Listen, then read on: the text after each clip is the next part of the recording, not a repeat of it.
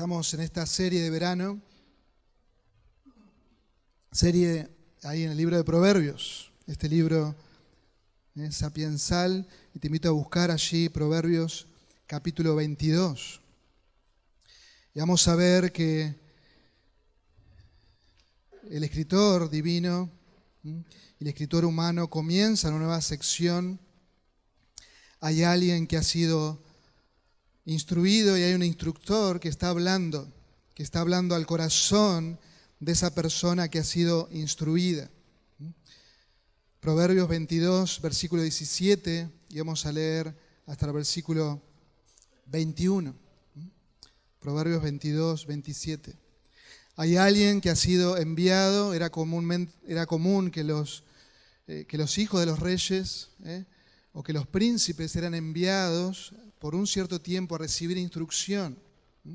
Y, este, este hombre está escribiéndole y le dice, inclina tu oído y oye las palabras de los sabios, oye las palabras de todo este libro y aplica tu corazón a mi conocimiento, porque te será agradable si lo guardas dentro de ti, para que estén listas en tus labios, para que tu confianza esté en el Señor te he instruido hoy a ti también. Versículo 20, donde sacamos el título del sermón. ¿No te he escrito cosas excelentes de consejo y conocimiento para hacerte saber la certeza de las palabras de verdad a fin de que respondas correctamente al que te ha enviado? ¿No te he escrito palabras excelentes? Alguien te ha enviado para que vos recibas instrucción, para que vos recibas sabiduría. ¿No te he escrito cosas excelentes? Y estamos estudiando, estamos meditando en este libro y cómo estamos transitando en este camino de la sabiduría. Y cada uno de nuestros corazones son confrontados. Cada uno de nuestros corazones debe aferrarse a la verdad de Dios bajo el poder y la guía del Espíritu Santo para vivir conforme a estos dichos, a estos proverbios. Pero ¿cómo estamos? ¿Cómo estamos? Y es una, palabra, es una pregunta que el escritor, inspirado por Dios, la hace a ese hombre, a ese discípulo que ha instruido. ¿No te he escrito cosas excelentes? ¿Y cómo vos y yo respondemos a esta pregunta? Seguramente les ha pasado que después de recibir algún servicio o alguna instrucción, ustedes reciben una pequeña encuesta para evaluar cómo fue el instructor, para evaluar cómo ha sido esa instrucción. Si fue poca, si fue mucha, si fue muy elevada, si fue muy baja, cómo el instructor se comportó, cómo dialogó conmigo, cómo siguió mi enseñanza, si pude aprender o no. Pero debemos tener en cuenta, hermanos, que esta pregunta la está haciendo Dios por medio de la pluma de quien compiló todos estos dichos. Así que es crucial que respondamos positivamente a esta pregunta y le digamos, sí Señor, son hermosos, son excelentes todo lo que nos has dicho. Y quiero vivir bajo tu temor reverente. Son cosas excelentes, son para mi bien son para esta nueva vida que tengo en Cristo. ¿Cómo respondemos? ¿Cómo estás respondiendo frente a cada exposición de la Escritura? Hemos hablado de la ira, hemos hablado de la necedad, hemos hablado de la crianza de los hijos, hemos hablado acerca del trabajo. ¿Cómo estamos respondiendo? Y Dios nos dice, ¿no son cosas excelentes que les estoy diciendo? ¿Cómo responden? En una charla que tuvo R.C. Sproul, que ya está con el Señor, y estaba hablando con un hombre de negocios, y este hombre le, comentaba acerca de todos los planes que las empresas hacen, incluso que las naciones hacen, a corto plazo, a mediano plazo y a largo plazo. Y este hombre estaba reflexionando con, el, pastor y doctor Sproul, y, en un momento él, él pausa y le hace una pregunta al doctor Sproul y le dice, ¿cuál es la gran idea de la vida cristiana? ¿Cuál es la esencia de la vida cristiana? Y dice Sproul que él lo pensó por un momento y que la respuesta que vino a su mente vino de la reforma. la reforma del siglo XVI, cuando estos reformadores protestantes de la época tuvieron que definirse a sí mismos frente a todo el mundo que los estaba observando. Ellos tuvieron que cristalizar, que poner sobre la mesa todo su ministerio, de qué se trataba este movimiento. Martín Lutero pronunció estas palabras, que seguramente la han escuchado, estas palabras en latín, coram deo. La esencia de la vida cristiana es vivir la vida coram deo, literalmente significa delante del rostro de Dios. Vivir delante del rostro de Dios. Lo que Lutero estaba diciendo, que la vida cristiana significa vivir toda tu vida en donde, en la presencia de Dios.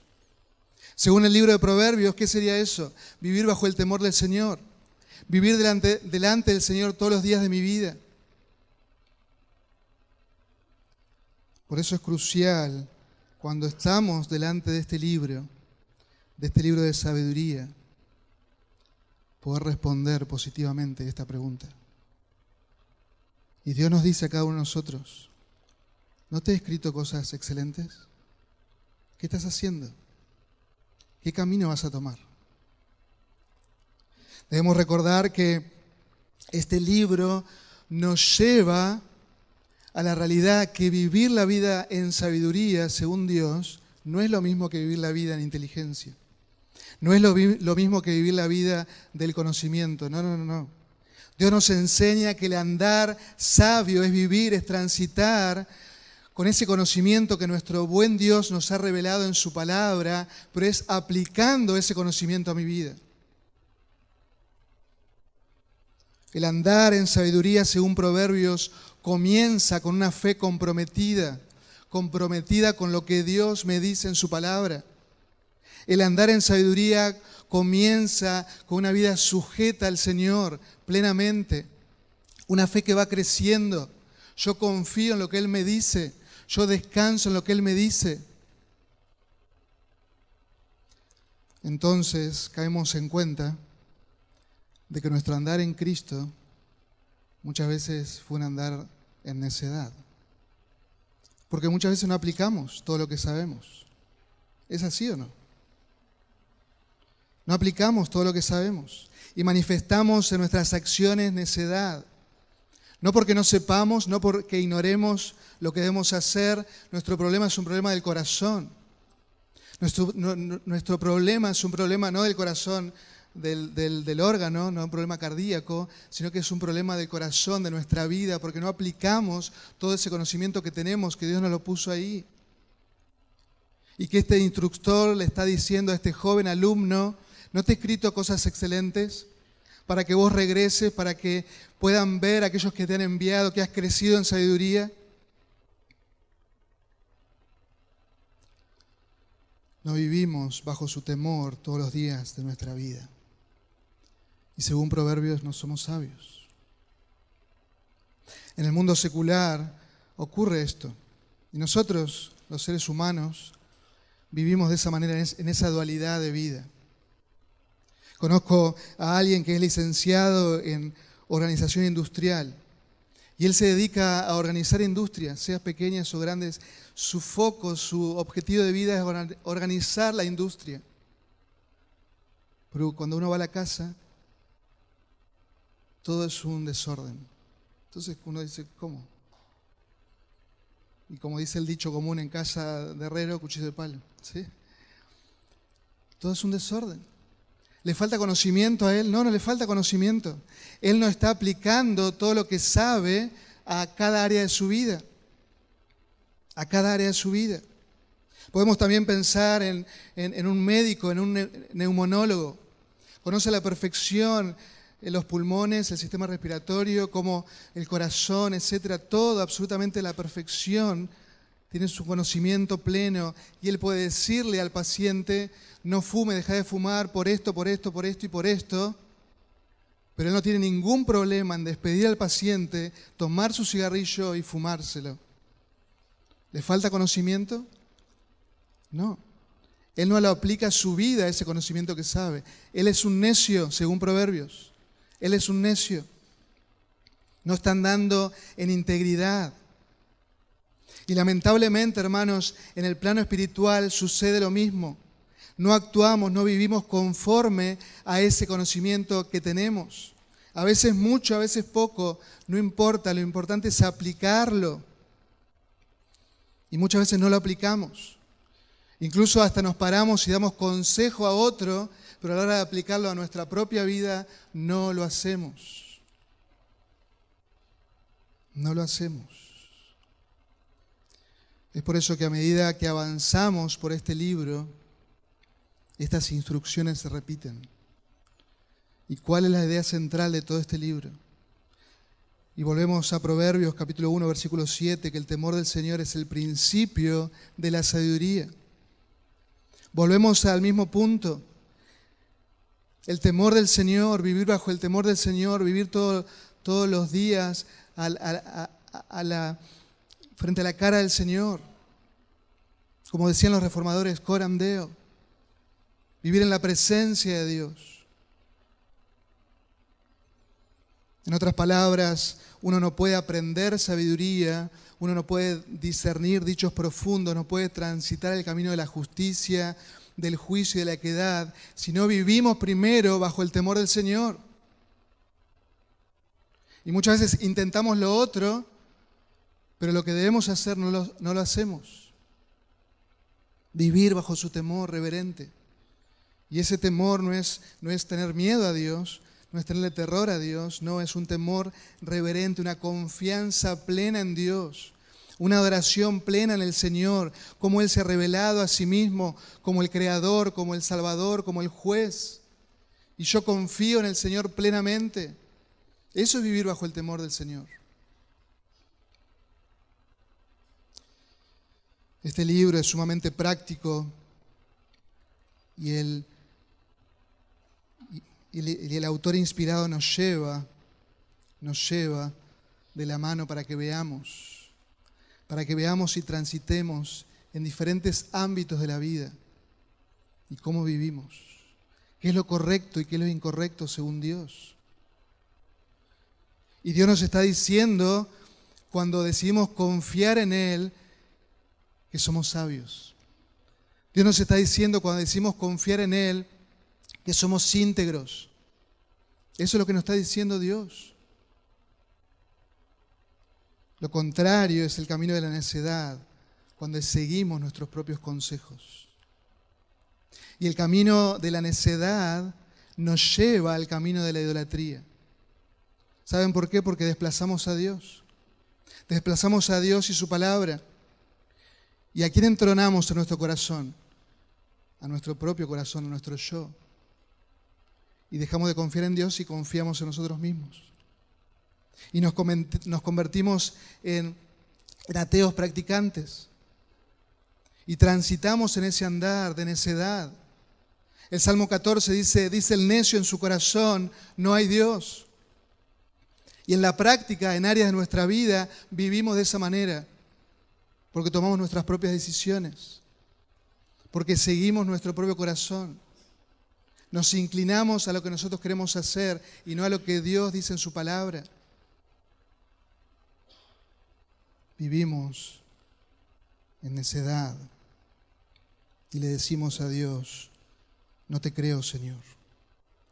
No confío en tus promesas no voy a vivir bajo tu temor. Que en esta mañana podamos hacernos esta pregunta y examinarnos. Y, como les dije, en este capítulo 22, versículo 17, comienza una nueva colección de proverbios. No sabemos si fue Salomón quien los escribió o quizás él los compiló, no lo sabemos, pero quiero que observen la intención del autor divino el Espíritu Santo nuevamente nos lleva al punto inicial de temer a Dios, de amar a Dios, de abrazar la sabiduría de lo alto, de abrazar la sabiduría divina. Y si el Señor nos escribió cosas excelentes, y espero que todos los que estamos aquí respondamos, sí, Señor, debemos hacer algo. Y lo primero que nos dice el versículo 17 es que debemos aplicar la sabiduría a nuestro corazón. Debemos aplicar la sabiduría.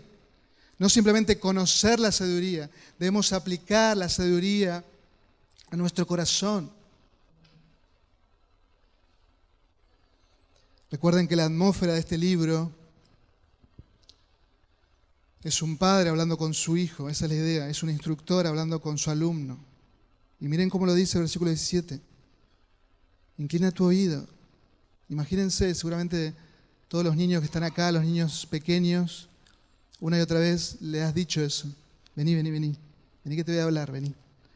Y va Maya, en mi caso, con su oído, y vos le hablas al oído para que entienda.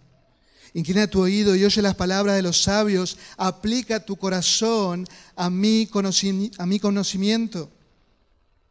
Vení y presta suma atención a lo que te voy a decir. Inclina tu oído. Pero, no pongas tu mente en blanco. Inclina tu oído porque quiero que aprendas, que entiendas y que apliques a tu corazón esta enseñanza. En el capítulo 4, versículo 20 dice, Hijo mío, presta atención a mis palabras, inclina tu oído a mis razones. En el capítulo 5, presta atención a mi sabiduría, inclina tu oído a mi prudencia. Presta atención. No pongas tu mente en cualquier otro lado, presta atención a mi enseñanza. Miren allí en el capítulo 23, versículo 12. Nuevamente Él está dando una serie de proverbios, de dichos. Y luego en el versículo 12 afirma esto que estamos diciendo, aplica tu corazón a la instrucción, a la disciplina y tus oídos a las palabras del conocimiento. Aplícalo, aplica, presta atención. Recuerdo cuando era niño, ahí en Concesión del Uruguay, vivíamos cerca, que todavía está un, mercado de barrio, un almacén de barrio, ¿eh? una cuadra y media. ¿sí? Y, siempre cuando estábamos en pleno juego, escuchábamos a mamá diciendo, Ernestito, anda a comprar tal cosa. Y entonces uno con el apuro de querer seguir jugando, escuchaba la primera parte, anda a comprar tal cosa. me ha pasado un montón de veces de ir hasta el almacén y no saber qué comprar porque no había prestado atención a la orden. Mi intención no era obedecer por amor a mi mamá, mi intención era obedecer para que mi mamá me deje de molestar. Y muchas veces, frente a la escritura, hacemos exactamente lo mismo. No tenemos esa intención de obedecer, de aplicar al corazón la sabiduría. Y ese inclinar el oído, es la idea de obedecer. En la mente judía estaba este concepto, oír, obedecer. No es un oír para escuchar simplemente las palabras, no, es un oír que me lleva a la acción, que me lleva a aplicar la sabiduría. En Deuteronomio encontramos un montón de veces como Moisés se pone delante del pueblo y le dice, oye Israel, estos son los estatutos de tu Dios. Oye, obedece Israel. Ponete en línea con lo que Dios está diciendo. El Señor Jesucristo, cuando Él enseñaba, en muchas oportunidades Él dijo esta frase que seguramente conocemos muy bien. El que tiene oídos para oír, que oiga. ¿Cuál es la idea ahí? El que tiene oídos para oír, que obedezca. Si estás prestando atención a lo que, a lo que estoy enseñando, tenés que obedecer. Tenés que humildemente seguirme, vivir bajo mi temor, aplicar a tu corazón esa enseñanza. Las siete cartas del Apocalipsis del Señor Jesucristo a las siete iglesias allí en el Asia Menor terminan de la misma manera diciéndonos que el Espíritu Santo dice esto, el que tiene oídos para oír, oiga, obedezca, esa enseñanza es para vos, es para mí, toda la escritura es para vos y para mí. Y recuerden la pregunta a la cual estamos respondiendo. ¿No te he escrito cosas excelentes? ¿Qué estás diciendo en tu corazón? Y si estás diciendo que sí, debes aplicar a tu corazón con la ayuda del Espíritu Santo, bajo el poder del Espíritu Santo, su verdad a tu vida. Ese es el andar en sabiduría. Encontramos aquí una intención santa, una intención de vida, una orden de este instructor que ama a su alumno y, espera que transite en sabiduría. Por eso dice, inclina tu oído y aplica a tu corazón ese conocimiento. Alguien dijo que la distancia más larga es entre la mente y el corazón. Y piensa, piensa en, tu, tu accionar. En esta semana no vayas tan lejos. ¿Cuántas veces no aplicaste a tu corazón la verdad de Dios? Y obraste neciamente. Bajo la ayuda del Espíritu Santo, su asistencia, Debemos ir a la Escritura y toda la verdad teológica aprendida debe atravesar nuestra vida, nuestro corazón. Debe atravesarla. Y esta fe que tenemos, que nos ha sido dada, es una fe sobrenatural, es una fe dada por Dios por medio de la Escritura, es una fe que, que es dada por Él, pero es una fe que razona. No es una fe tonta, es una fe que piensa, que razona, que entiende la verdad de Dios pero bajo el poder y la guía del Espíritu Santo, ¿qué hace? Le aplica al corazón para vivir en sabiduría.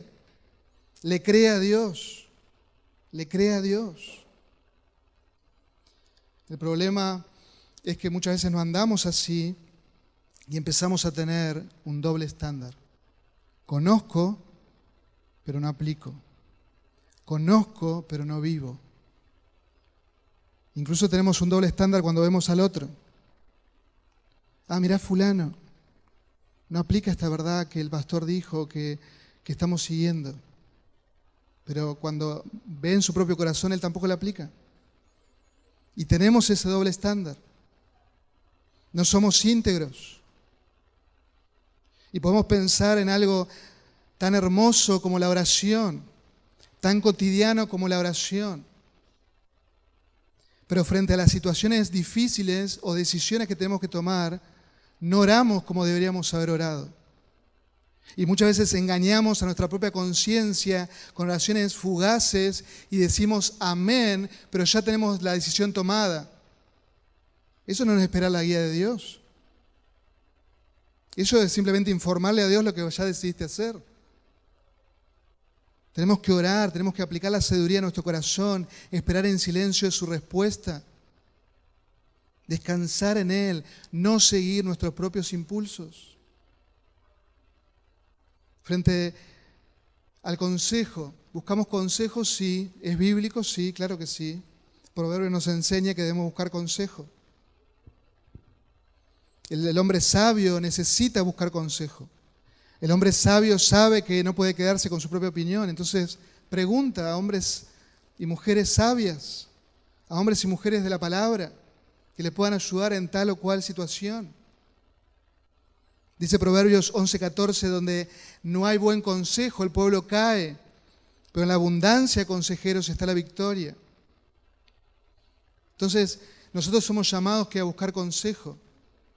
Pero cuántas veces me he encontrado en situaciones que vienen pidiéndome o pidiéndonos, junto con el pastor Dardo, consejo pastoral, pero vemos que su intención es informar algo que ya han decidido.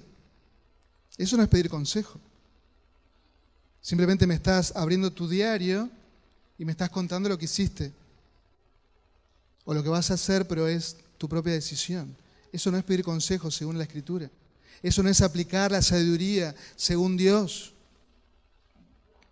Según Dios. Debemos tener la suficiente humildad.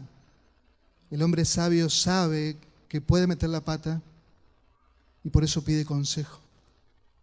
Por eso se refugia en el Señor, pero se refugia también en otros hombres y mujeres maduros que les pueden ayudar en diferentes temas, en diferentes temas. A la hora de aplicar, por ejemplo, el perdón a nuestro, a nuestro corazón. ¿Cuántas veces hemos dicho, me cuesta perdonar a fulano o a mengano? pero nos olvidamos de toda la gracia, de todo el perdón que hemos recibido. Aplica a tu corazón la sabiduría. El aplicar a nuestro corazón el hacer misericordia frente al otro. Importa quién sea, debo hacer misericordia porque he recibido misericordia. Y así podíamos ir toda la mañana preguntándonos por qué no aplicamos a nuestro corazón esto que Dios tan claramente nos ha enseñado. Lo conocemos, pero no lo aplicamos y no vivimos sabiamente. Recuerdan a Salomón, gran parte de este libro lo escribió él. Y cuando vemos su vida, un hombre que el Señor le había dado sabiduría para gobernar a su pueblo, este hombre en el final de en su vejez no fue sabio. Él tenía conocimiento, sí tenía conocimiento, pero no lo aplicó. No lo aplicó, esas mujeres desviaron su corazón. Él, sabía por medio de la ley que él no debía casarse con mujeres extranjeras y él no prestó atención. No era por falta de conocimiento, es por falta de aplicar a su vida ese conocimiento. Y su corazón fue dividido y más tarde su reino fue dividido. ¿Se dan cuenta lo peligroso que es no aplicar lo que ya sé? Peligroso para mi vida, pero también peligroso para aquellos a quienes me rodean, a quienes amo. El Señor Jesucristo dijo, la sabiduría en persona dijo, nadie puede servir a dos señores, porque o aborrecerá uno y amará al otro, o apreciará a uno o despreciará al otro. No podemos servir a dos señores, no podemos seguir el camino de la sabiduría, amar la sabiduría al mismo tiempo amar la necedad, no podemos. ¿Cómo vas a responder esa pregunta? ¿No te he escrito cosas excelentes? Si dice que sí, entonces aplica a tu corazón el poder del Espíritu Santo esta sabiduría. Aplícala. Vívela. El Señor Jesucristo no nos dijo, si me aman, conozcan mis mandamientos. Él nos dijo así, ¿no? Si me aman, ¿qué debemos hacer? ¿Cómo? Guardar sus mandamientos. Si me aman, guardar mis mandamientos. Eh, lo que está diciendo, si me aman, obedezcan mis mandamientos. Si me aman, vivan este camino de la sabiduría. Si me aman, vivan bajo este temor del Señor. En esa sujeción. Es un reconocer humilde que no puedo solo.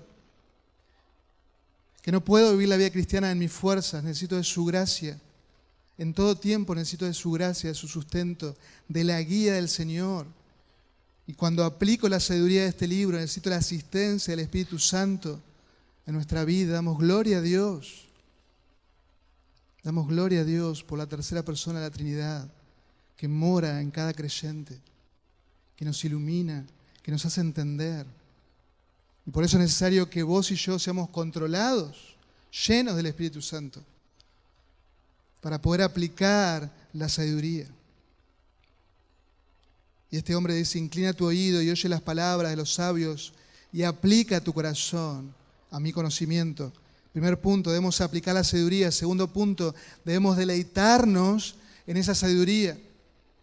Versículo 18, porque te será agradable si las guardas dentro de ti, para que estén listas en tus labios. Así que si vos la aplicás a tu corazón, eso te será agradable y querrás más, querrás más. Nuestros corazones han sido cambiados por el poder del Evangelio y damos gloria a Dios por eso. Y ahora podemos caminar en sabiduría, ¿por qué? Porque Dios cambió algo en nosotros, nuestros corazones. Esos corazones que eran de piedra ahora pueden latir para Dios, ahora pueden latir en ese camino de integridad, de sabiduría y desean buscar a Dios. ¿Y cómo Dios hizo eso? Por medio del Evangelio, cómo Dios hizo eso, por medio del Señor Jesucristo, por medio de la sabiduría encarnada que descendió del cielo, para hacer nuestra justicia, para hacer nuestra santificación, para hacer nuestra redención. Los profetas del Antiguo Testamento anunciaron, anunciaron que el Mesías sería investido de sabiduría, de entendimiento, de consejo de poder, de conocimiento, del temor del Señor. O sea, toda la sabiduría de proverbios en la persona de Cristo bajo el poder del Espíritu Santo. Y nosotros, al creer en Él, al estar unidos a Cristo, nuestros gustos cambiaron. Nuestro paladar espiritual cambió. ¿Por qué? Porque nuestro corazón cambió. Hemos sido regenerados por la obra del Espíritu Santo y el Señor Jesucristo nos dio vida y vida abundante, totalmente nueva. Y disfrutamos, nos gozamos en el Evangelio. Y nuestro corazón ha sido cambiado, transformado por Él. El apóstol Pablo lo dice en la primera carta a los Corintios, se los leo, capítulo 1, versículo 18. Dice, porque la palabra de la cruz es necedad para los que se pierden, pero para nosotros los salvos es poder de Dios. Y él nos lleva a Isaías, Pablo, dice, porque está escrito, destruir la sabiduría de los sabios, el entendimiento de los inteligentes desecharé. Y les pregunta el apóstol, ¿dónde está el sabio? ¿Dónde está el escriba? ¿Dónde está el, el que sabe discernir en este siglo? ¿No ha hecho Dios que la sabiduría de este mundo sea necedad? Pues ya que en la sabiduría de Dios el mundo no conoció a Dios por medio de su propia sabiduría, agradó a Dios mediante la necedad de la predicación salvar a los que creen. Y él dice, porque en verdad los judíos piden señales y los griegos buscan sabiduría, pero nosotros predicamos a Cristo crucificado, piedra de tropiezo para el judío y necedad para los gentiles. Sin embargo, para los llamados, sin embargo, para los llamados, para los escogidos, sin embargo, para los que han sido llamados eficazmente a la salvación, tanto judíos como griegos, Cristo es poder de Dios y sabiduría de Dios. Y ahí estás vos ahí. Si sos un verdadero creyente, estás unido a Cristo, estás unido a la sabiduría de Dios, a Cristo Jesús el Señor. Y nos deleitamos en nuestro Señor. Nuestros ojos fueron abiertos y ahora podemos ver la luz del Evangelio.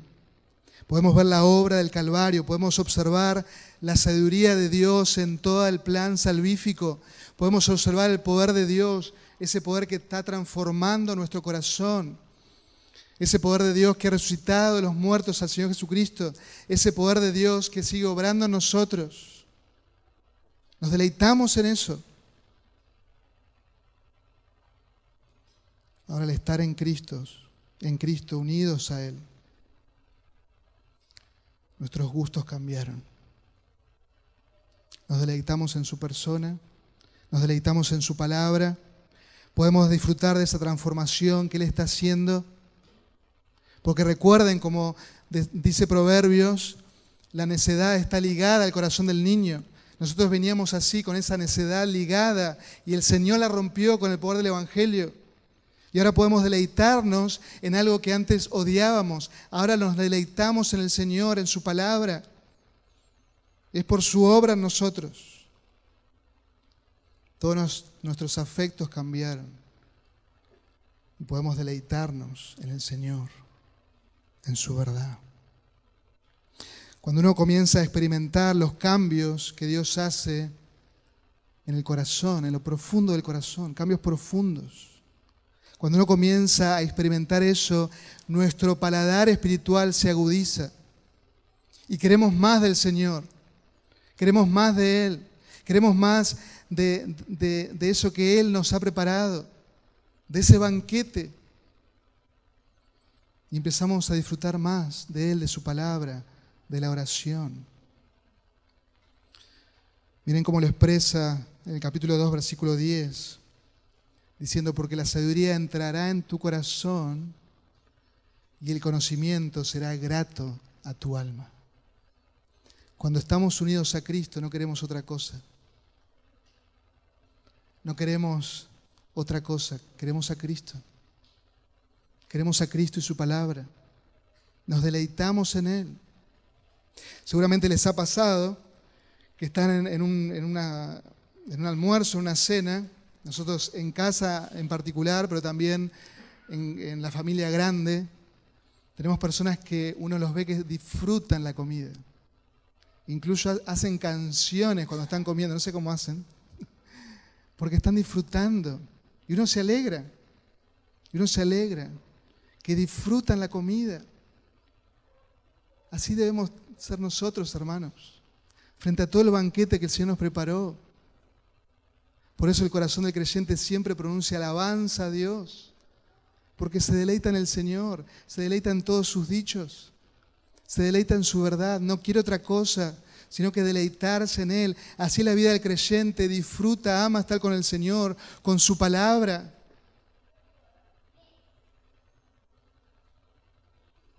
¿No te he escrito cosas excelentes? Si es así, deleítate. Deleítate día a día en su palabra, en su verdad. Aplica tu corazón estos dichos, pero deleítate más. Deleítate más. Miren cómo lo expresa el rey David en el Salmo 19. Él ha, él ha, expresado su amor por la palabra y todo lo que la palabra hace en su vida. Y él dice, deseable más que el oro, sí, más que mucho oro fino, más dulce que la miel, que la que le destila el panal. ¿Se dan cuenta dónde estaba el deleite de David? En el Señor mismo, en su palabra. Él no quería más oro, él tenía muchísimo oro, él tenía muchísimas victorias ganadas. Él estableció un reino en el cual el Señor le había prometido que iba a venir el Mesías.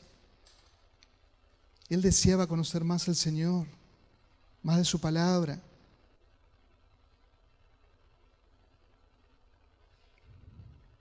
Él se deleitaba en Él. Cuando uno se deleita en algo, es difícil callarnos, ¿no es cierto?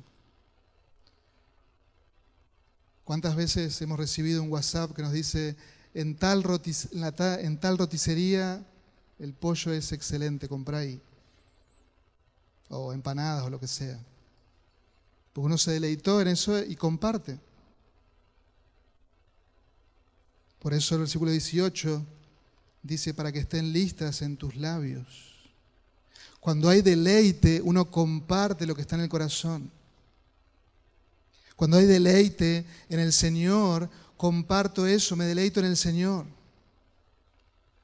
Hablo de la gracia de Dios, ¿por qué? Porque me he deleitado en la gracia de Dios. Hablo y proclamo el Evangelio, ¿por qué? Porque me he deleitado en el Evangelio. Disfruto de enseñarme a mí mismo el Evangelio, de proclamármelo una y otra vez. Me deleito en el Evangelio del Señor Jesucristo, en su poder y ver cómo el Señor está transformando mi corazón por el Evangelio y lo comparto a otros. Porque ese es mi deleite. Y creo que Él puede cambiar a cualquier persona que crea en el Señor Jesucristo. Porque me ha cambiado a mí. Me ha cambiado a mí. El Señor pronunció esta enseñanza, este proverbio, este dicho, porque no hay árbol bueno que produzca fruto malo, ni a la inversa, árbol malo que produzca fruto bueno. Pues cada árbol por su fruto se conoce, porque los hombres no recogen higos de los espinos, ni vendimian uvas de una zarza. Y dice el Señor, el hombre bueno del buen tesoro de su corazón saca lo que es bueno, y el hombre malo del mal tesoro saca lo que es malo. Porque la abundancia del corazón habla qué? Habla tu boca. ¿En qué te deleitas? ¿En el Señor? ¿En su palabra? ¿En qué te deleitas? ¿Dónde está realmente tu deleite? ¿Está realmente en el Señor? ¿Te deleitas en el Señor y amas su palabra? Hay muchos que se deleitan y que hablan de cómo viven su propio cristianismo. Y vos los escuchás hablar y hablan de cómo viven, pero el centro no es Cristo, sino son ellos. Hay muchos que hablan y se posan en la sana doctrina. Y hablan la sana doctrina por amor, no al Señor, sino a la sana doctrina. Y uno está en la sana doctrina, ¿por qué? Porque uno ama al Señor, porque uno se deleita al Señor. Entonces no debemos cambiar los roles. Es el Señor por sobre todas las cosas. Y andamos, transitamos, amamos y proclamamos la sana doctrina porque amamos profundamente a Cristo. Lo amamos. y nos deleitamos en Él. Hay muchos que proclaman su propio evangelio, entre comillas, y uno los escucha que hablan y se llenan la boca de eso porque en su corazón está eso. Y quizás no son cosas malas en sí, quizás son cosas buenas. Pero mi hermano, mi hermana, no estamos aquí para hablar de tus proyectos, de tu propio evangelio en minúscula. Estamos aquí para proclamar y hablar el glorioso evangelio del Señor Jesucristo. Llénate de Él, deleítate en Él y que tu boca proclame estos dichos a otros. Los que somos padres tenemos un ministerio tan grande en casa con nuestros hijos que cada oportunidad le hables del Evangelio. Le hables el Evangelio. Podés enseñar en tu hogar, sí. Podés mandarlo a la escuela, está bien, tenemos libertad en Cristo. Pero tu deber es predicar el Evangelio. El Señor no te va a preguntar si le enseñaste o no bien matemáticas. El Señor te va a preguntar qué hiciste con el Evangelio. ¿Cómo le hablaste el Evangelio a tu hijo? Porque somos responsables. Nosotros como iglesia somos responsables aquí de todos estos niños que están aquí. Hablando con Carolina el otro día, mencionábamos, viene una cantidad de inconversos todos los domingos. Muchos de ellos no conocen al Señor. Y nosotros como iglesia somos responsables de hablarles de Cristo en el tiempo que tengamos de amarlos, de mostrarles al Dios de la Biblia. ¿Por qué? Porque nos deleitamos. Nos deleitamos en el Señor, en su palabra. Así que debemos aplicar la sabiduría, debemos deleitarnos en la sabiduría. Y por último, si el Señor nos escribió cosas excelentes y respondemos que sí, entonces debemos cumplir su propósito por el cual Él la dio. ¿Y cuál es ese propósito por el cual Él la dio? Crecer en fe. Versículo 19. ¿Qué dice el versículo 19? Para que tu confianza esté en el Señor. Te he instruido hoy a ti también. Para que tu confianza esté en el Señor. Hay un propósito por el cual este instructor le ha enseñado a este joven. Le ha dado todos estos dichos, estos proverbios.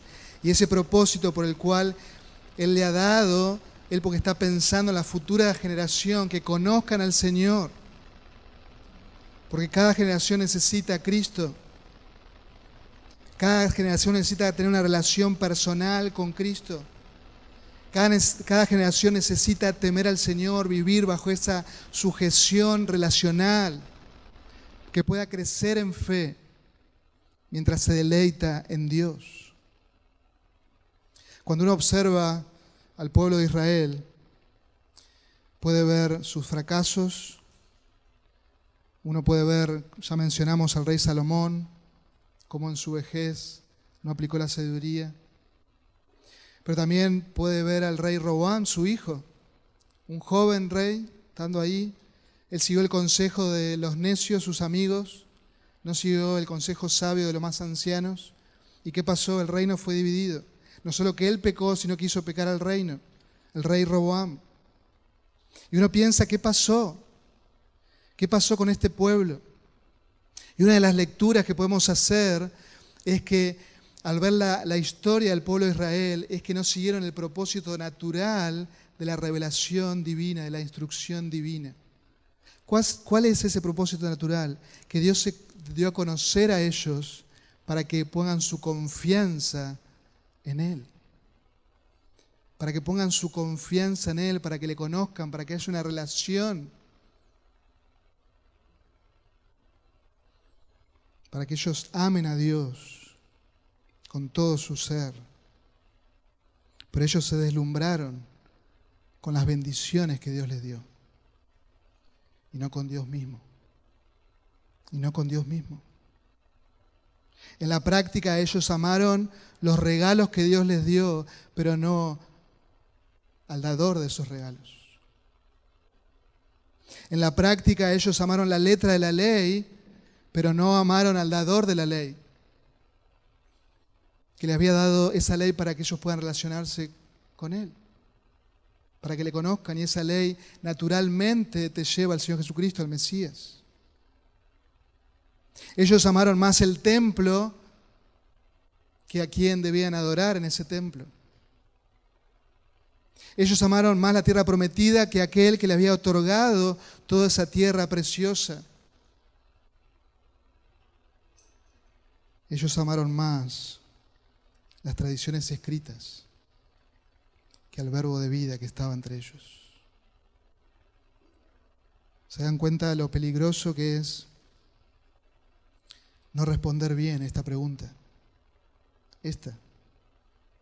¿Es de vida o muerte? ¿Es de vida o muerte? Necesitamos recordar que el fin principal no es obtener algo de Dios, sino a Dios mismo. A Dios mismo. El Catecismo Mayor de Westminster dice, el principio y más alto propósito de la existencia del hombre es glorificar a Dios y gozar plenamente de Él para siempre. Así que queridos hermanos, debemos aferrarnos a la sabiduría de Dios dada a cada instrucción, a toda la verdad de Dios, con el fin de que de conocerle más, con el fin de amarle más, con el fin de que nuestra relación con Él crezca, de obedecerle más, que nuestro deleite sea Él. Ese es el fin de toda la instrucción de Dios. Que tu corazón le ame más. Mi confianza en Él se manifiesta en una vida que es sumisa, humilde, sabia, que le ama, que va cambiando el carácter al conocer más la escritura, la imagen de Cristo. Proverbio 3.5 dice, confía en el Señor con todo tu corazón. Que tu confianza en el Señor pueda crecer y no te apoyes, nunca te apoyes en tu propia prudencia. Confía en Él, que tu fe crezca. Así que, queridos hermanos, debemos nutrirnos de este, de este libro, de esta enseñanza, aferrarnos a estos dichos, a estos proverbios, pero saber que esos proverbios nos conducen de manera natural a que nuestra fe, nuestra confianza en el Señor crezca. No te quedes simplemente con saberlo, es importante saberlo, pero debes aplicarlo, debes deleitarte y tu fe va a crecer.